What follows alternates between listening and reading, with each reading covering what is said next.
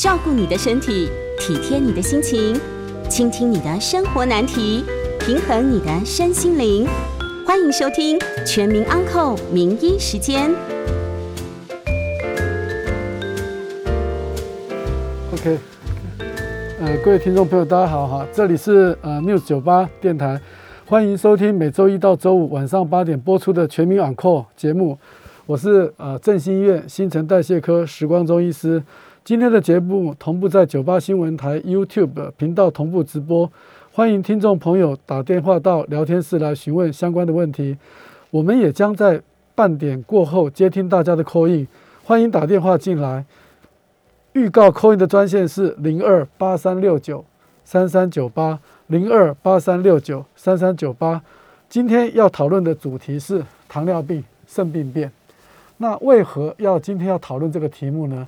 那我想众所周知的都知道，糖尿病的并发症有非常的多，包括了呃急性的并发症，还有慢性的并发症。那顾名思义，急性的并发症大概都是需要紧急做处理的，也就是要住院。例如啊、呃低血糖啦，哈、血糖太高啦，造成的酮酸中毒，或是高血糖、高渗透压一种状态，哈、这个也都是需要呃住院治疗的。这个就是所谓的急性并发症，这个都是需要住院的。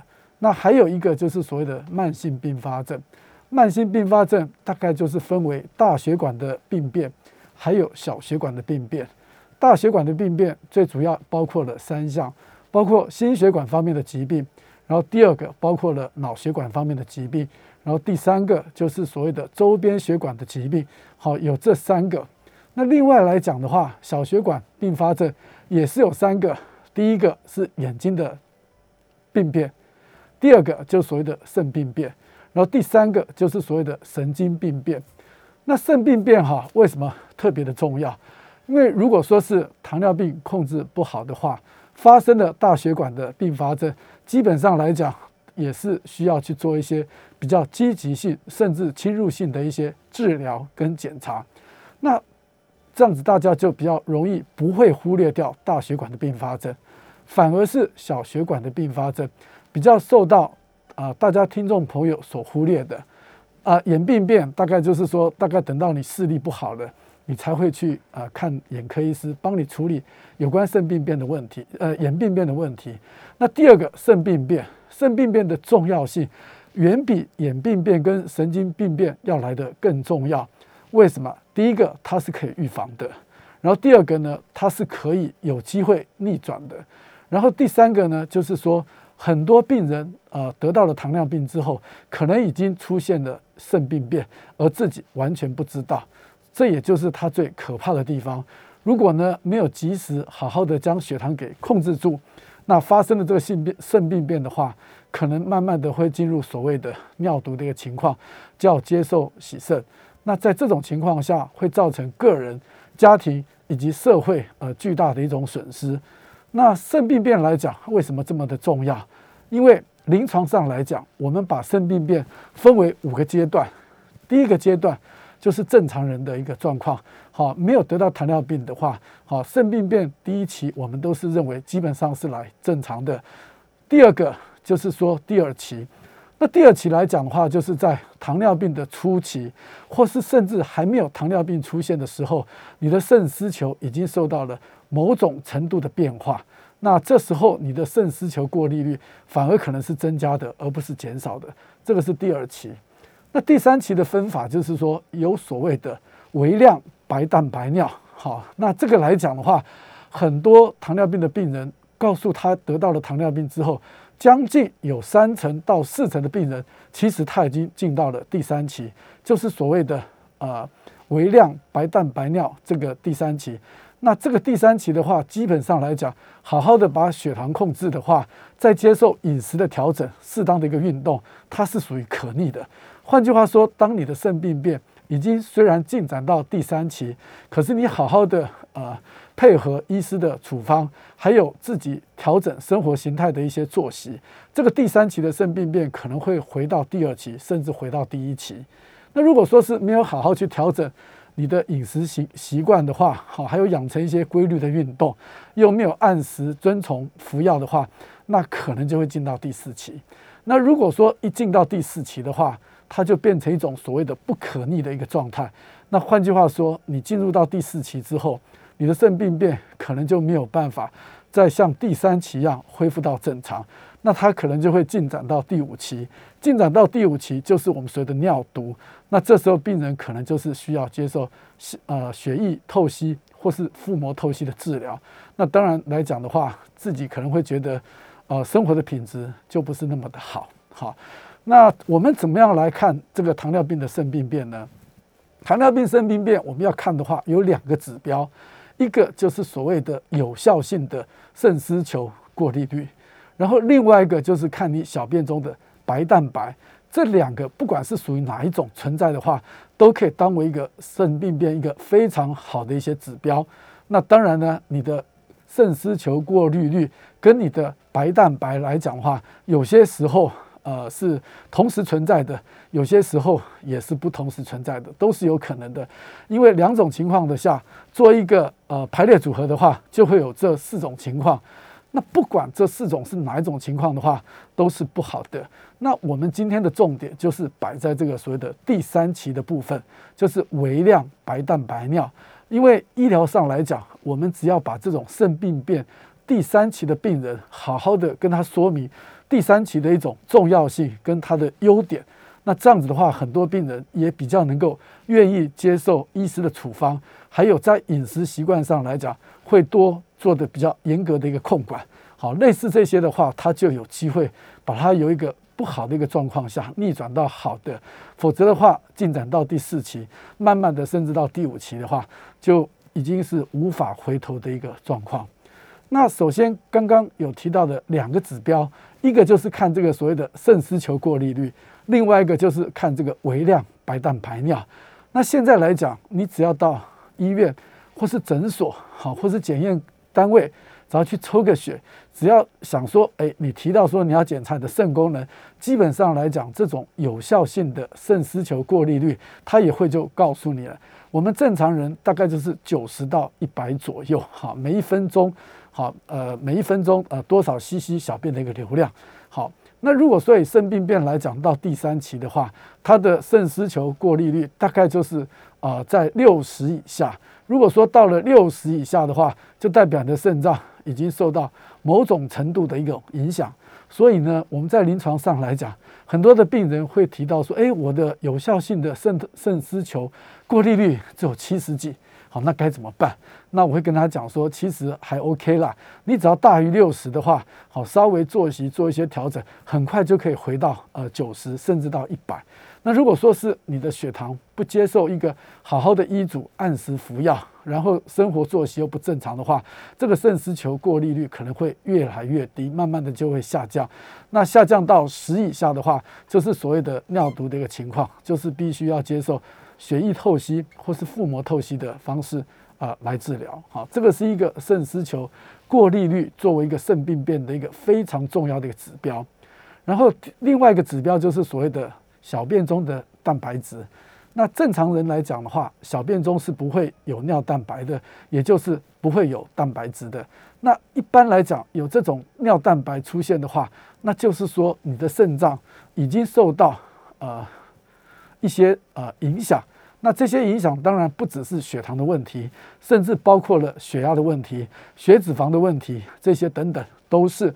那换句话说，如果说当出现了呃微量白蛋白尿的时候，这时候呢，就是更要严格的、好好的把这个血糖、血压还有血脂肪给控制好，否则很容易会进展到第四期。那到第四期的话，我们就是所谓的巨量的白蛋白尿。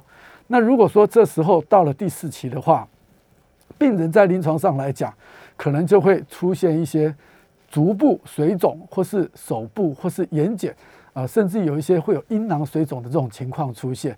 那如果说出现这种状况下下的话，在治疗上来讲，跟第三期的肾病变的治疗是截然不同的。那也就是因为有截然的不同，所以很多啊，病患也搞不清楚为什么有些医师说，哎，可以多吃点、多喝点水，啊，有些时候又不能喝水，而有些觉得说，哎，可以多吃点高蛋白的东西，啊，有些时候啊，又不能吃一些高蛋白的东西。那这些的话，我们在第二单元要如何来预防及治疗肾病变的时候，我再来跟大家详细的一个说明。那到了进展到第四期，所谓白蛋白尿或是所谓的。巨量的白蛋白尿的时候，那这时候在治疗上来讲，可能会更加的棘手。为什么？因为这时候你的血压，以前的血压可能是正常的，那因为进展到第四期，因为我们体内也需要一些所谓的代偿的机制来调节你肾脏的功能，还有自己的血压，这时候血压可能就会慢慢的增加。那这种血压的上升，跟原先或是一些传统的高血压，它的机转是不一样的。换句话说，在时在用药的治疗的选择上来讲，也是不大一样的。好，那如果说到了第四期，接着就很容易到尿毒这个症症状。一般来讲，第四期到第五期的时间，平均大概就是五到十年左右。好，那这个时间就是一个你可以预期病患进入到一个所谓的透析治疗的一个阶段。那反观第三期。啊，微量的这个白蛋白尿，你只要好好的把它控制，它甚至可以呃十到十五年，好才可能会进展到第四期。那换句话说，肾病变的第三期就是一个非常重要的一个时间的一个转折点。好，到了第四期，大概五到十年就要洗肾了。那如果说你还是处于第三期的一个状况下，好好的啊。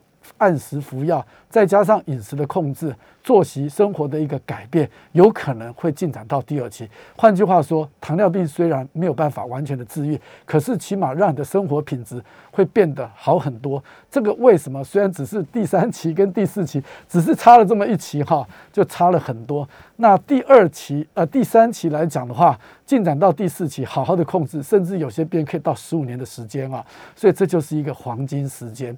那一开始也跟听众朋友讲到，就是说很多糖尿病的病人，告诉他有糖尿病的时候，对不对？他可能已经就进入所谓的第三期的一个状况了哈。那换句话说，这时候呢，更要好好的积极去治疗。我常常也跟呃我的病人说，糖尿病一定要赢在起跑点。起跑点绝对不能输掉，输了起跑点，你以后一片的大好江山，以后所有的身体健康可能就慢慢的要流失掉了哈。所以呢，至于这个部分有关治疗的部分哈，我等一下会在呃第二单元的部分再来跟大家做一个逐一的说明哈。那因为肾病变来讲，哈，对这个洗肾，好，这个大家都非常担心这个事情哈。那这个就是非常的重要。那特别是第三期，很多的病人一诊断出糖尿病的时候，可能就已经到第三期的一种肾病变。那统计起来，国人糖尿病的病人里面，真正哈有这个肾病变的第三期哈以上的，包括第四期，对不对？大概就占了六成以上哈。所以说，第三层、第三期跟第四期中间，在治疗跟处理上来讲。病人一定要好好的配合，而且自己要有一个比较强烈的企图心，这时候你才可以延缓你洗肾那个时间。那延缓的时间可以延缓的相当相当的长哈。那这个就是端看个人的呃一种呃体质跟特色啊再来决定。好，那我想我们的第一单元哈就先讲到这个地方，接着等一下呃进入广告之后，到第二单元的时候，我会详细的跟听众朋友介绍肾病变应该要如何的预防，以如何的处理。欢迎回到九八新闻台全民 Uncle 的节目，我是振兴医院新陈代谢科时光中医师。好，我们先呃，我们现在呃的扣音专线是呃，等一下再来跟大家呃接听哈。扣音的专线是零二八三六九三三九八零二八三六九三三九八。好，我们现在就进入我们所谓的第二个单元，如何来预防及治疗这个所谓的糖尿病肾病变的部分。刚才有跟听众朋友介绍到，糖尿病如果说肾病变到了第四期之后，血压可能就会慢慢的上升了。这时候在选择血压用药的时候，基本上来讲，跟一般的单纯的高血压的病患选择用药是有点不同的。好，这个要先跟大家呃先厘清一下，因为这种高血压好是属于因为糖尿病造成的一种高血压，这种是属于继发性的一个。呃高血压哈，而不是原发性的高血压。听众朋友很多得到这种高血压是属于原发性的，所以原因不同，治疗的当然也就不同。所以说血压的部分就非常的重要。那血压我们应该要怎么样的预防呢？如果说你又有肾病变又有高血压，那该怎么样的治疗？当然在治疗上来讲要更加的积极，应该要把血压控制的要比正常人还会稍微再低一点，这样才可以达到一个呃治疗的一个目标。那肾病变治疗的方式哈，除了按时服药、吃药、打针之外，最重要的，我今天要强调的不是在药物，是强调在病人的一个个人的饮食习惯跟生活形态的调整。我常常在门诊的时候会跟病人讲，很多病人有了尿蛋白，他都说，哎，那我是不是要吃点高蛋白的东西来这个弥补我蛋白质的一个流失？其实答案是刚好是恰恰相反，是错的哈。如果说有了肾病变，其实你要注意的两个事情，第一个你要采用低盐饮食。所谓低盐饮食，就是说简单的讲，不要吃的太咸。那哪一些是属于比较咸的东西呢？就像一些腌制类的，就是比较咸的东西，像那种所谓的酱瓜啦，好，或是豆腐俘虏了。或是这种罐头类的东西啦，哈，或是呃刚过完年，对不对？呃，腊肉啦、香肠啦、哈火腿啦，这些属于腌制类的地方，基本上来讲都是属于一个高盐的一个呃东西，所以我们尽量要吃的不要太咸，因为盐分呢会增加血压的上升，也会增加肾脏的负担，所以呢，你摄取高盐的话，对你的肾脏来讲是增加它的负担，反而让肾脏会变得不好，同样呢，也会让你的血压会变得更高。更容易的失控，所以第一个一定要采用所谓的低盐饮食，这点是非常的重要。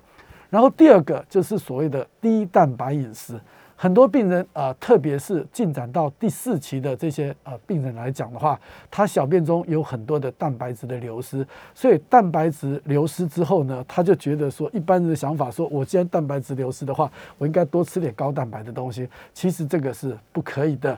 为什么？因为你吃高蛋白的东西，也是会增加这个蛋白质的一个流失，反而会加速。为什么？因为你蛋白质会增加肾脏的负担，你肾脏已经不好了，你再吃给它高蛋白的东西，所以呢，反而会造成这个肾脏坏得更快，让你的蛋白质流失的更多，让你的蛋白尿会更加的显著，不太可能没有或是减量。好。那这个高蛋白饮食的话，哈，基本上来讲，那或许听众朋友会问，哎，什么是高蛋白的饮食？哪些是蛋白质？我是尽量不要吃的呢？哈，那其实蛋白质的来源主要有三类，第一类就是动物性的一个蛋白质，好，动物性的蛋白质当然就是包括了鸡肉啦、鸭肉啦。鱼肉啦，哈，猪肉啦，哈，这种能走的这些所谓的动物类的这种蛋白质的肉类，它都是属于动物的蛋白质。然后第二类的蛋白质就是属于海鲜类的跟鱼虾类的蛋白质，哈，那它的来源呢就比较呃，要比这种所谓的动物性的蛋白质要来的好一点。然后第三类其实是最健康的一个蛋白质，就是所谓来自豆类的蛋白质，或是植物类里面的蛋白质。这类的蛋白质我们就叫做优化蛋白质。那当然，这个蛋白质就是对病人来讲是比较好的。那当然，我们每天摄取的食物里面来讲的话，也不可能说蛋白质完全不吃。好，我们只我们只能说 比较上来讲，我稍微少吃一点就可以了。那如果说是以动物性的蛋白质跟海鲜、鱼虾的蛋白质，还有豆类的蛋白质来比的话，豆类蛋白质的品质要比鱼虾好，跟这个海鲜类的蛋白质要来得好，又比动物的蛋白质要来得好。好，那整体来讲，基本上来讲，蛋白质哈来讲的话，你的总量还是要比较低。那或许听众朋友会问说：“哎，我要什么样的时候才是属于低蛋白呢？”原则上来讲，我只能建议听众朋友，你动物的蛋白质尽量少吃，多用这种所谓的豆类或是植物性的蛋白质来作为一个替补的动作，或是鱼虾这些都是比较好的。不过总量啊是还是要比较少。那真正算到数字来讲的话，你只要进入糖尿病肾病变，一公斤的体重摄取的蛋白质大概就是零点六到零点八之间。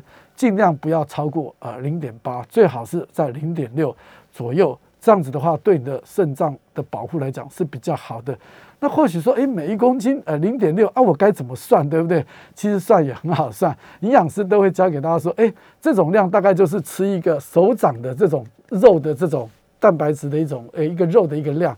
可是呢，因为你肾病变嘛，所以比较不好，所以你就应该要再打一个折扣，大概打个六到八折，或者打个七五折都可以了哈。因为我们正常人每天摄取的蛋白质是一公斤一公克，好，那现在啊，因为你有这种第三期的肾病变，应该要减少。呃，蛋白质的一个摄取，大概每一公斤就是零点六到零点八。那我希望听众朋友能够以摄取的低一点，好，零点六是比较好的。然后尽量摄取的蛋白质就是包括豆类的蛋白质或是鱼虾类的蛋白质来取代动物性的蛋白质。不过整体总量来讲的话，还是要少，好，还是要少。这是第三期跟第四期肾病变。我们会建议病人采用低盐跟低蛋白饮食的一个状况。那这时候来讲的话，我们也会鼓励你多喝一些水分，好，多喝点水。可是万一你第三第三期跟第四期慢慢的都逐步的失守，进展到接近第五期，或是到第五期的时候，好，甚至就已经进入洗肾。那这时候，我们对你的食物来讲的蛋白质的摄取限制就没有那么严格了，你大概就可以跟正常人一样，每一公斤吃一克的蛋白质，甚至还可以稍微多一点点都没有关系。好，为什么？因为你在做啊腹膜透析或是血液透析的时候，可能也会把一些。所有的蛋白质，呃，给给给给给让它流失掉，所以可以采用一个比较高量的一个蛋白质来比。不过当然呢，到了这个阶段，你的水分也就不能喝得太多了哈。这时候可能水分上来讲就要有所限制，否则的话，呃，很容易就会造成水肿的现象。这时候呢，在在透析的时候，可能就要拜托肾脏科的医师，可能要多透点，把这个血水分给排除掉。好，所以说基本上来讲，肾病变的第三期、第四期跟第五期的治疗是完全不同的。第三期、第四期，我们希望病人要低盐、低蛋白，然后可以稍微呃多喝点一点的水分，来保护你肾脏的功能。如果说进展到第五期的时候，这时候你就可以啊稍微放宽了，蛋白质的摄取量啊也可以稍微多一点，啊盐分的摄取量基本。本上我们还是不建议放宽，好，还是希望你呃维持呃低盐的一个状况下。那至于水分呢，那当然也不能太多了，因为到了临床第五期的时候，可能你的心脏也会出现一些问题，甚至你的肝脏、肺脏呢，哈，随着呃得到糖尿病的年龄哈越来越久，对不对？时间越来越长，年纪也越来越大，很多的器官可能都会出现一些变化，好，慢慢都会呈现一种衰退的一个现象。所以这时候对盐分的摄取仍然还是要。稍微的呃严格一点，好，那我想呢，这个是在呃饮食的部分，然后至于在运动的部分，当然也是一样，就是希望啊每天呢用散步的方式，或是用走路的方式来取代一些所谓比较剧烈的运动。所以我常常会建议啊很多糖尿病的病人，你只要每天能够散步啊两个小时，慢慢走，只要能够走到两个小时，这个就是一个非常有效，我们所俗称的中等强度运动的三十分钟到四十分钟，好，比例上来讲是。差不多的，所以年纪大的病人又有很多关节炎的问题啊，或是体重的问题，所以我们都会建议病人，你只要慢慢走路啊就可以了。或是有一句口号嘛，日走一万步，健康有保护，对不对？那我同样的，我也不会要求病人走到一万步，你只要能够每天走到六七千步的话，其实对你的血糖呃会有很大的帮忙，而且对你的心肺也好，或是包括了肾脏在里面，都会有很好的一个良性的一个结果跟循环。好，那当然更重要的就是说，还是要按时服药。很多病人。在服药的状况下，经常所患的一些迷失，我也提醒听众朋友，很多病人都觉得说，哎，实际是这个药应该饭前吃啊，可是我忘记了，忘了吃饭，我已经饭吃了啊，这药应该不应该吃？我说当然还是应该吃啊。好，那差别差在哪边呢？很多的药有饭前跟饭后服用，对不对？那饭前跟饭后的吸收可能会有所不同，等于说饭前吃的药，你。变成饭后吃，它的吸收率可能会稍微差一点点，可是绝对比你不吃要来很多吧，对不对？好，所以说类似此类的观念，甚至有些病人说：“哎呀，实际是我中午才想到，我早上要忘了吃怎么办？”我说：“那你就要赶快把它补上来哈，补上来的话，其实还是可以的。好，当然我们不鼓励这种经常呃事后补救的方式，我们还是比较希望你能够按时间来服药，这样对你的这种哈。”糖尿病的并发症来预防化来讲话，都会有很强大的一个好处，哈，一个非常大的一个好处。好，那我想呢，讲到这个地方，大家就慢慢会了解到肾病变的重要性。第三期跟第四期好好控制，会延缓你进入血液透析的一个年代。如果呢，你啊我行我素。啊，也不按时吃药，呃，盐分也照吃不误，蛋白质大大鱼大肉也照吃的话，那可能很快的就会见到这个所谓血液透析的一个状况。那在临床上，我们碰到非常多的病人，就是说有些病人他真的严格遵守，他到第四期甚至到第接近第五期的时候，他大概还有可以维持五到十年的时间哈。像我们最近有一个老先生，九十八十几岁，他就是呃都做得很好，然后一直到最近呢才。到起肾，其实我看到他的时候，从我看到他肾脏功能，其实已经进入到第四期了。好，那也看了十几年，好，那最近才慢慢的就是所谓进到起肾那个阶段。好，所以说像这些来讲的话，或许他很早就应该去做。呃，洗肾的一个状况，不过因为饮食控制的非常的严格，然后有按时的这个服药，也有呃每天做一些规律的运动，所以让他虽然有肾病变，大概还延缓到将近十五年才进入一个透析的一个状况，所以这个也是非常不容易的一个事情哈。所以呢，第二阶段，我想我们就谈到这边。接下来的时间呢，我们进入广告之后会开放啊，给听众朋友大家一起来现场 call in，欢迎有关新陈代谢科，不只是糖尿病、甲状腺或是胆固醇啊，跟有关新陈代谢科方面的问题啊，都欢迎听众朋友能够打电话进来。我们的 call in 电话是零二八三六九三三九八零二八三六九三三九八。欢迎回到九八新闻台全民昂扣的节目，我是振兴医院新陈代谢科时光中医师。现在开始呃接听朋友的 call in 的电话，我们的 call in 号码是零二八三六九零二八三六九三三九八零二八三六九三三九八。呃，林先生，请说。哎，医师您好哈。针对我们今天的主题，这糖尿病的肾脏病变哦，我两个问题想请教您哦。就您刚有提到过的，就是说，呃，这个糖，嗯，这个肾病变的第一期进到第二期的时候，好像这个肾丝球过滤率，呃，不降反升哈。那如果说，哎，请问一下，这个这个第一个问题就是说，肾丝球过滤率反而升上去的这个原因是什么？然后第二个问题是说。那如果说肾丝球过滤率它的浮动性这么的强的话，那我们糖尿病的朋友要看有没有肾病变，是不是也要辅助看其他的指标，比如说肌酸酐跟尿素氮，还有这个尿蛋白一起看，这样才是一个比较准确的一个选择。以上请教，我在现场收听，谢谢。OK，好，谢谢林先生的问题哈。林先生的呃有两个问题，第一个第一期跟第二期的一个差别哈。那第一期我们就做所谓的几乎是正常哈，然后第二期的话就是说它的肾丝球过滤率呃反而会跟增加的一个状况，对不对？那这时候来讲的话哈，就是说呃基本上来讲，我们体内都有一个所谓一个代偿的一个机制哈。那这种肾丝球过滤率它的上升，它是一个所谓的一个代偿性的一个作用，因为血糖慢慢上升的时候呢，你的渗透压会。改变，所以呢，你的液体排出我们体内的机会是比较高的。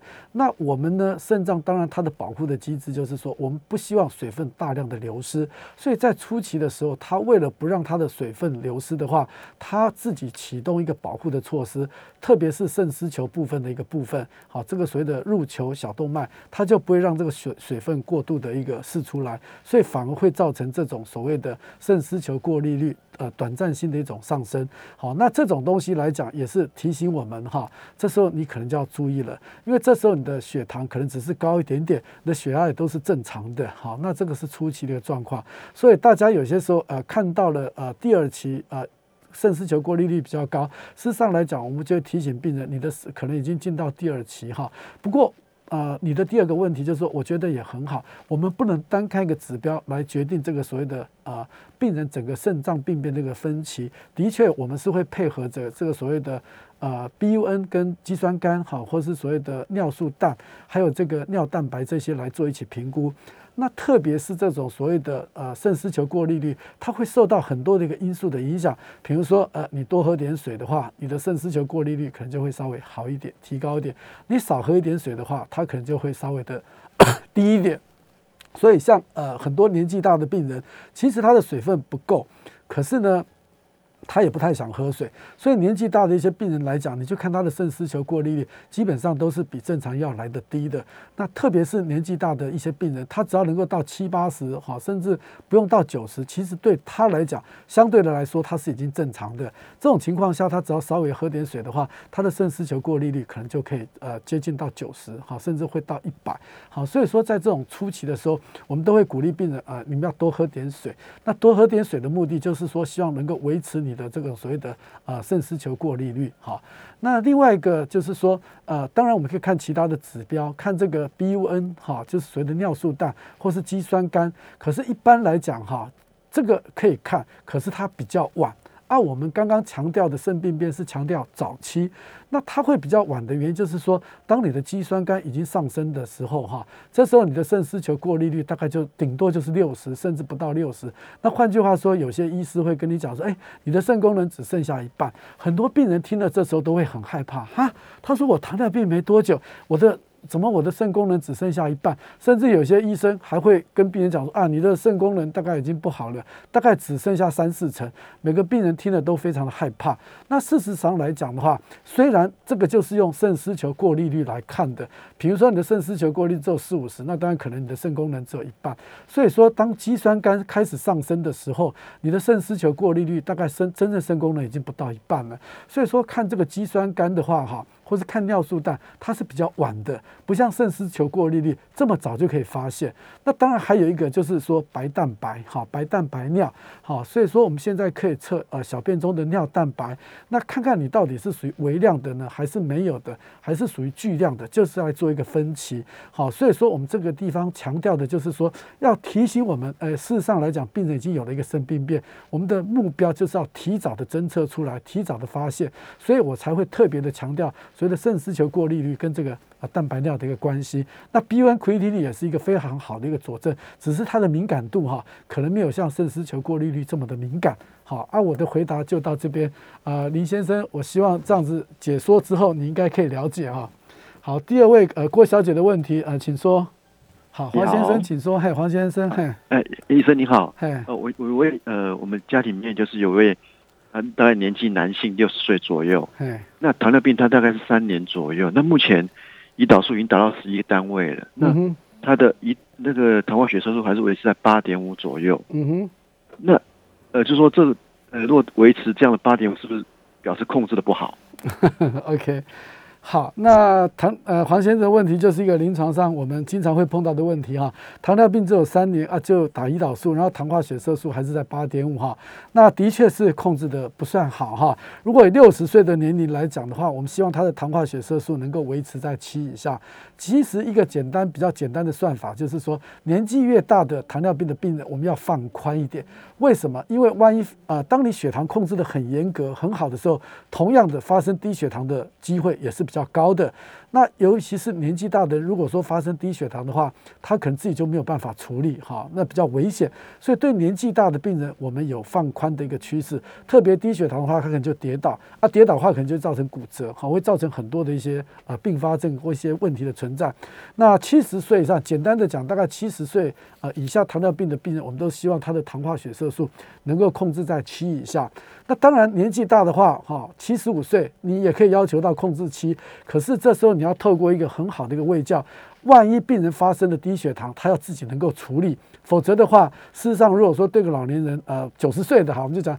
其实他糖化血色素八的话，我就觉得 OK 没有问题，哈，了解吗？所以说年纪越大的话，我们是要放的比较宽一点，哈。那他说一百岁，一百岁，我们手上有一百岁的病人啊，那糖化血色素是八点五啊，哎，我说 OK 很好啊，你还是可以照现在这样一样放心的吃喝玩乐啊，基本上是可以的。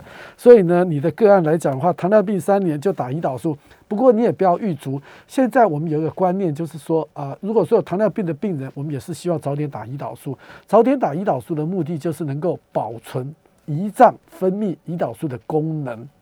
那你经过了这个治疗之后，对不对？你的胰脏功能也可以慢慢的恢复。当然，它没有办法恢复到正常，可它是可以恢复的。这时候再换成呃吃药的话，效果会更好。所以三年打胰岛素，你不要把它想得很恐怖，说啊是不是完蛋了？非得药物都没效，非得要打胰岛素？不是的，打胰岛素的目的主要就是说要保护你胰脏的功能。这样子保护你胰脏的功能好的话，以后你发生糖尿病的并发症就会大大的减少跟降低，还有延缓。好，那我想我就回答到你的问题到这边哈。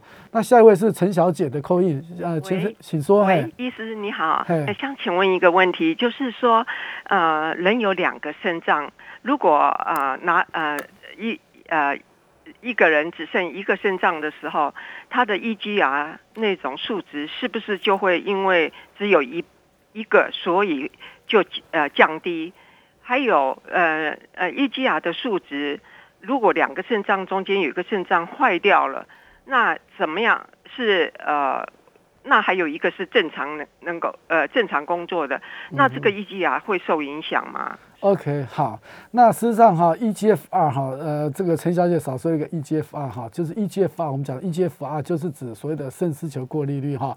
那如果说有些人先天的哈，他单只有一个肾脏，那的确它的肾丝球过滤率是会比较高的哈，因为它有个代偿性的作用。那我刚刚也跟大家提过了哈，就是说在糖尿病初期的时候，好，第二期可能就是说它的 eGFR 比较高哈，反而是比较高的，而不是比较低。同样的，如果说它是正常，它只有一个肾脏的话，它的 eGFR 也是比正常人要来的高的哈，这个是毋庸置疑的。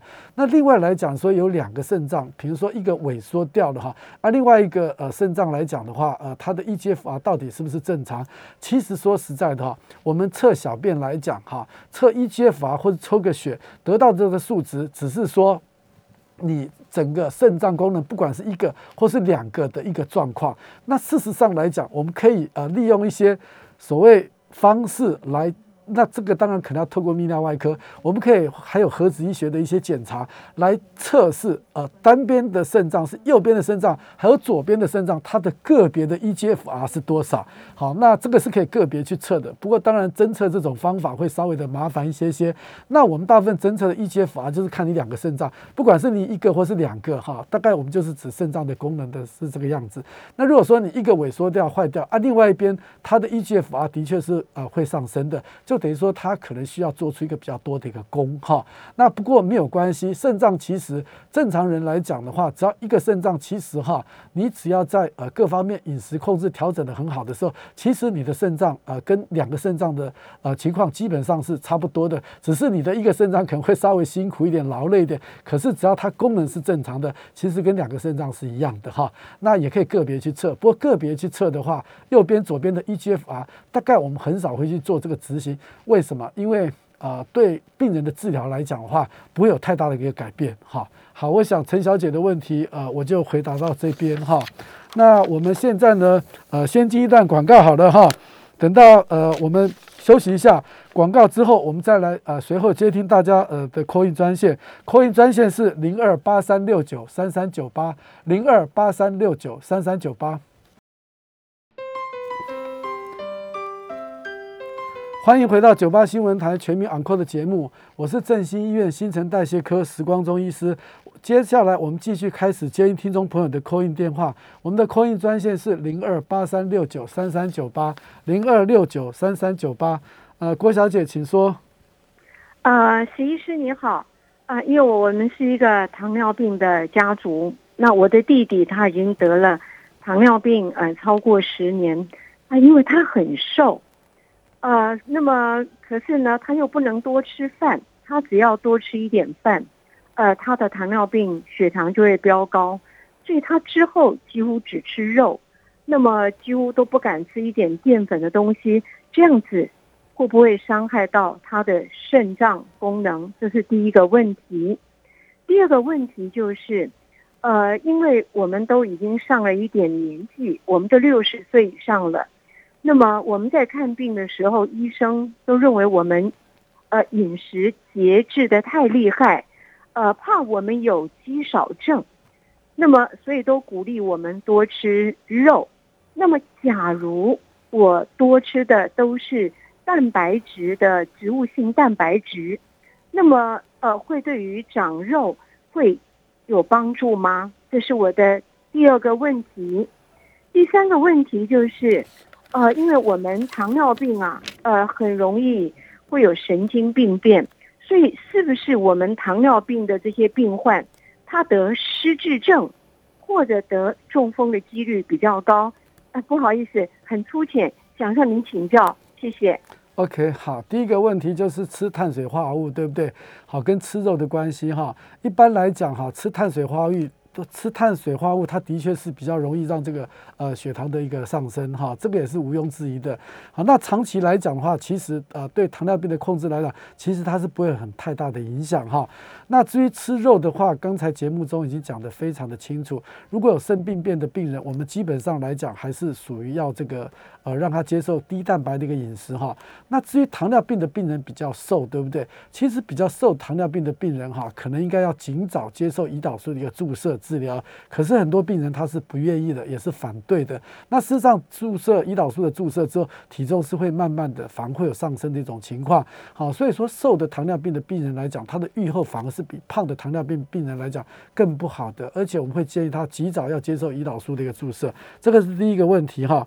然后也就是第二个问题一起回答了哈。那年纪大的人啊，我们是不是应该鼓励多吃肉啊？类似这些哈。那我刚讲过，有肾病变第三期、第四期的病人来讲的话，我们还是希望采用一个低蛋白的饮食，因为很多的东西基本上它是矛盾的，所以我们是希望能够权衡轻重。比较得失之后，再给病人做的一个建议。那你大量的吃肉来讲的话，这个就是所谓的呃坊间的一些呃吃肉呃减重法啦，或者预防糖尿病。其实你肉肉类多吃一点点是可以的，可是对生病变来讲可能是不好的。所以我们还是要权衡病人整体的一个状况，给他建议吃高蛋白还是低蛋白。基本上我们还是会吃低蛋白。那如果说他都没有糖尿病，没有慢性病，那当然我们就鼓励他可以多吃一些蛋白质的东西。那当然，蛋白质是以植物的啊，要优过于鱼虾，甚至更比这个动物的这种蛋白质要来得好哈。那第三个问题就是有关失智症跟中风的问题哈。那失智症目前来讲原因非常的多哈。那到底是哪一种哈？真的也是啊，民坊间有很多的一些所谓的营养食品啊。其实我个人觉得听听就好。真正来讲，你还是要把自己的呃。生生活的呃步调上来讲，把它调整的很平衡，这样才是最重要的一个方式。那不可呃否认的，糖尿病的病人。大血管的并发症面里面就是一个中风，的确，糖尿病的中风比例是要比这个呃没有糖尿病要来得高，特别是我们国人哈，因为糖尿病而直接中风的为数不少。好，我们东方人中风的这种机会是要比西方人跟白人的比例上要来的更高。好，所以说失智跟中风是绝对都是呃有关系的哈。好，另外来看的话就是呃陆先生呃陆先生，请说。十一次完，我请教您那个。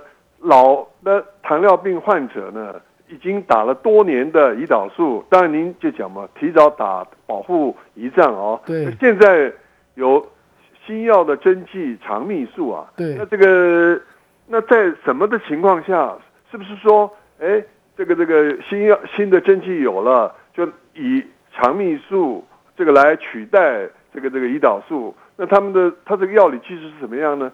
继续打原来的胰岛素嘞？还是换肠泌素哦，那要怎么拿捏？在什么情况下做选择？麻烦您。OK，好，谢谢。这个很夯的一个治疗的就是肠泌素哈。那肠泌素为什么会很夯？就是因为它有减重的一个效果哈。那肠泌素来讲，我们国内目前有两种剂型，一个是每天打一次的，啊，另外来讲也有呃一个礼拜打一次的。呃，我们国内呃的医医院里面这两种药都有。那肠泌素跟胰岛素的基转是呃截然不同的哈。那胰岛素当然就是说呃，因为你胰脏的功能不好嘛，那因为你胰脏的功能不好，胰岛素不够，所以我就给你直直接打胰岛素。所以基本上来讲是最快速有效的一种方法。那肠泌素来讲哈，因为这个药哈刚新出来，而且它也比较贵，其实它还是没有办法啊完全取代呃胰岛素的。呃，为什么？因为很多的病人，大概有百分之十到十五 percent 的病人哈，他打了这个肠泌素之后，他恶心呕吐啊这些这些副作用，他可能无法去忍受。好，那肠泌素一个很重要的一个机转就是抑制你的这个脑部的一个呃食呃所谓的饱食呃液就是说抑制你这个让你不想吃东西了。那如果说让你不想吃东西，那你的血糖当然就会自己慢慢的下降。那目前健保局规定的很严格哈，那你大概就是说要吃啊一种或是两种口服抗糖尿病之药之外，你的糖化血色素仍然是高于七点七点五以上，对不对？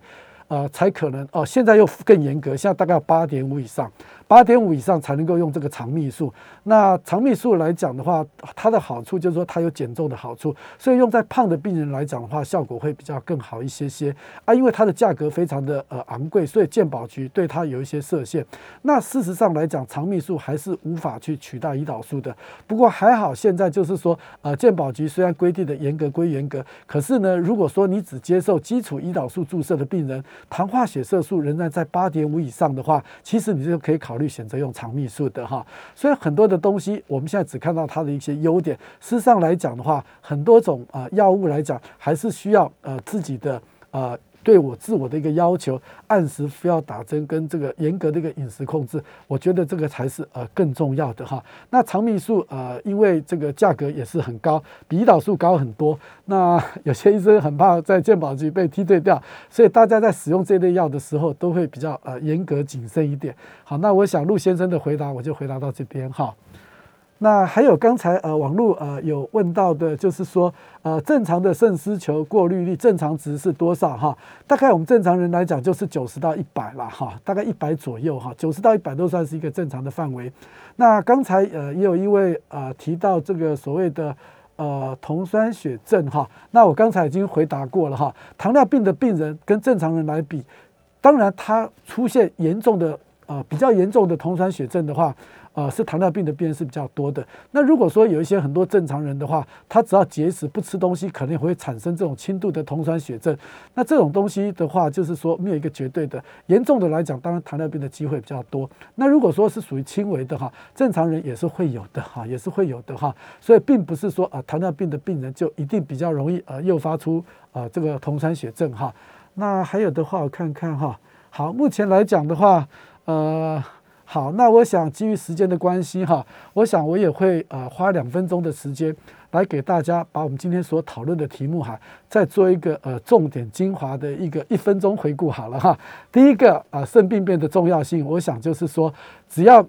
能够延缓你的肾病变，你就可以延缓到这个血液透析或是腹膜透析的一种状况。这个对我个人、家庭还有整个社会还有健保资源来讲，都会受到一个非常大的一个影响。